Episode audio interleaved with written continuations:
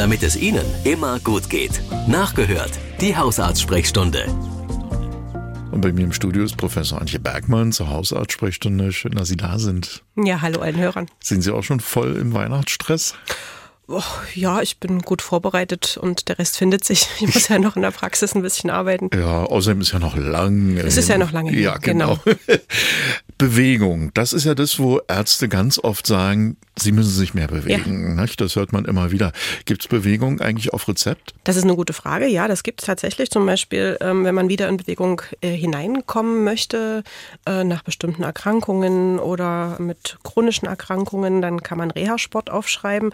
Beispielsweise Gymnastik in der Gruppe, eben immer mit einem Übungsleiter. Das hat den Vorteil, dass der sofort korrigierend eingreifen kann und dass man das in der Gruppe macht, wo man vielleicht auch ein, zwei Leute kennenlernt, mit denen man sich äh, sonst mal verabredet zum Spazierengehen, Wandern, ähm, alles sowas. Also das ist möglich. Äh, man kann auch auf dem Physiotherapie-Rezept, wenn es wirklich sehr schwer ist, jemanden zu bewegen, eben gerade nach Operationen mhm. beispielsweise, aufschreiben Krankengymnastik und da ist der Physiotherapeut bei der Seite, einzel oder in der Gruppe und äh, leitet an, um dann natürlich dahin zu kommen, dass man sich selber bewegt und das sozusagen in den Alltag einbaut. Ja, und wie funktioniert das genau mit dem Rezept? Ich habe das eben so lax daher gesagt. Äh, Gehe ich einfach zu Ihnen und sage, ja. ich würde jetzt gerne ein Rezept und das. Ich würde jetzt gern Sport äh, auf Rezept machen wollen und dann findet sich eine Lösung, die eine oder die andere. Ähm, neu sind solche digitalen Gesundheitsanwendungen, die auch durchaus äh, mit Bewegung assoziiert sind. Die kann man auch auf Rezept ähm, verordnen.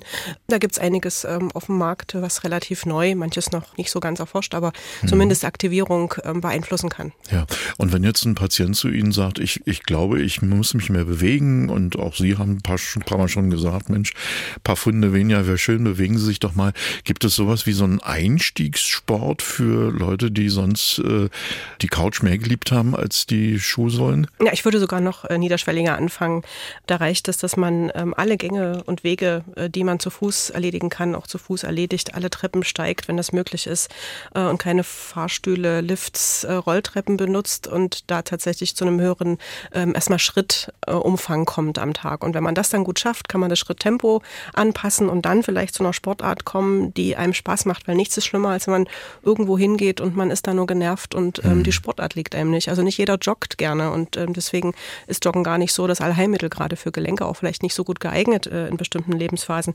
Aber erstmal jeden Weg laufen und viel Bewegung im Alltag einbauen, das ist der erste Schritt. Ja, und hier ist ein Hörer, der hat sich gemeldet, dass seine Frau ihm die ganze Zeit in den Ohren liegt, er möge doch jetzt gerade in der kalten Jahreszeit Magnesium, Zink und Vitamin D zu sich nehmen.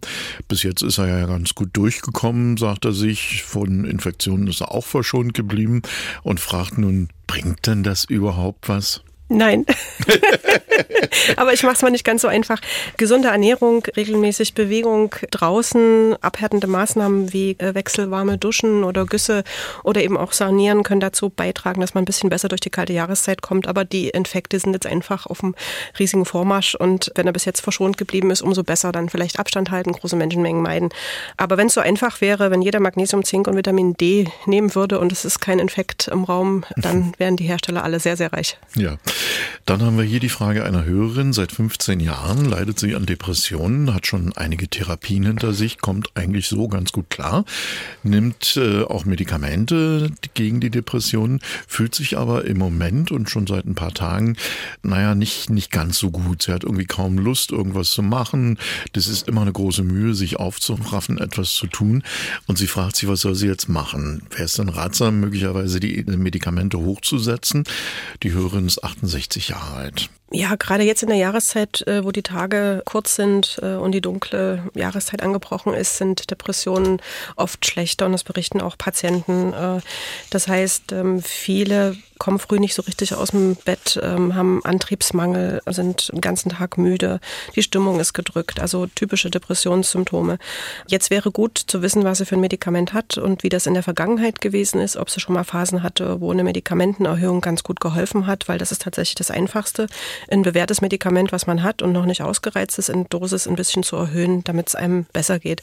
Aber das bitte nicht alleine machen, sondern äh, mit dem behandelnden Arzt äh, sprechen, also in der Regel ja der Hausarzt. Ja, wir haben ja in der letzten Woche echt ein paar glatte Tage erlebt und da hat es auch eine Hörerin in Leipzig äh, richtig ordentlich hingelegt. Sie war auf dem Weg zum Einkaufen, ist ausgerutscht. Großen blauen Fleck am Oberschenkel hat sie sich zugezogen, hat zwar wehgetan, aber sie glaubt nicht, dass jetzt irgendwas Schlimmeres passiert ist, denn sie kann sich normal bewegen, aber der blaue Fleck, der will einfach nicht verschwinden.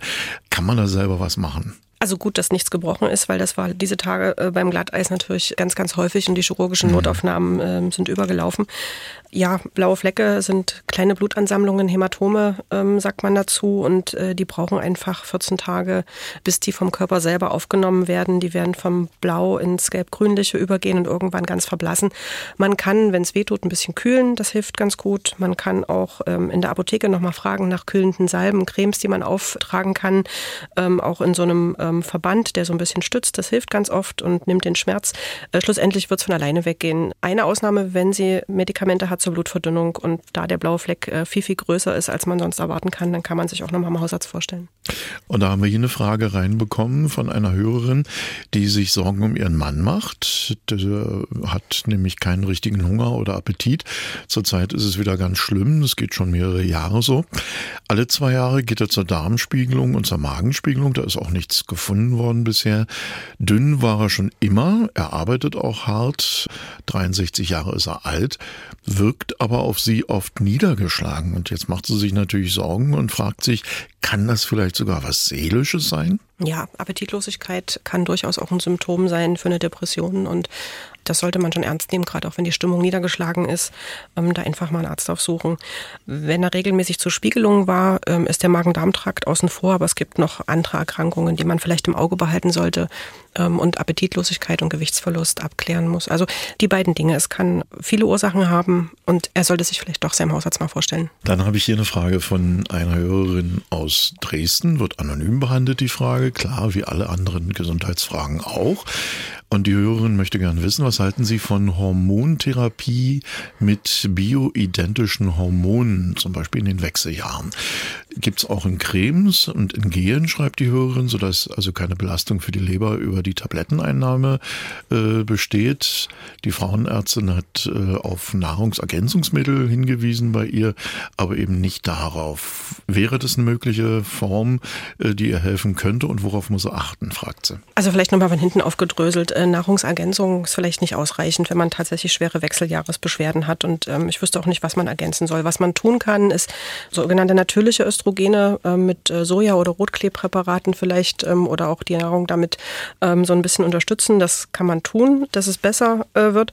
Und Hormontherapien gibt es in ganz verschiedenen Darreichungsformen und Cremes und Gels, die man aufträgt, sind natürlich ein ja ganz probates Mittel und wirklich gut geeignet, eben ohne, dass es über den Magen-Darm-Trakt geht, mit allen Wechsel- und Nebenwirkungen, die Hormone zuzuführen, haben eben weniger Nebenwirkungen und durchaus auch die gewünschte Östrogenwirkung. Und da kann sie aber nochmal mit ihrer Gynäkologin und Gynäkologen oder mit der Hausärztin reden, dass es verordnet wird. Dann habe ich die Frage eines Hörers, der wegen starker Rückenschmerzen schon jetzt ein paar Tage Ibuprofen einnimmt und zwar in der Dosierung 600 Milligramm dreimal am Tag. Das ist ja auch eine ordentliche Menge. Und genau darum äh, dreht sich auch seine Frage. Er hat nämlich äh, gehört, dass man abhängig werden kann von Medikamenten, will das auf gar keinen Fall. Aber es ist jetzt der vierte Tag, an dem man es einnimmt, muss er auf. Also dann so ein bisschen Entwarnung. Der vierte Tag Ibuprofen ist jetzt nicht schlimm.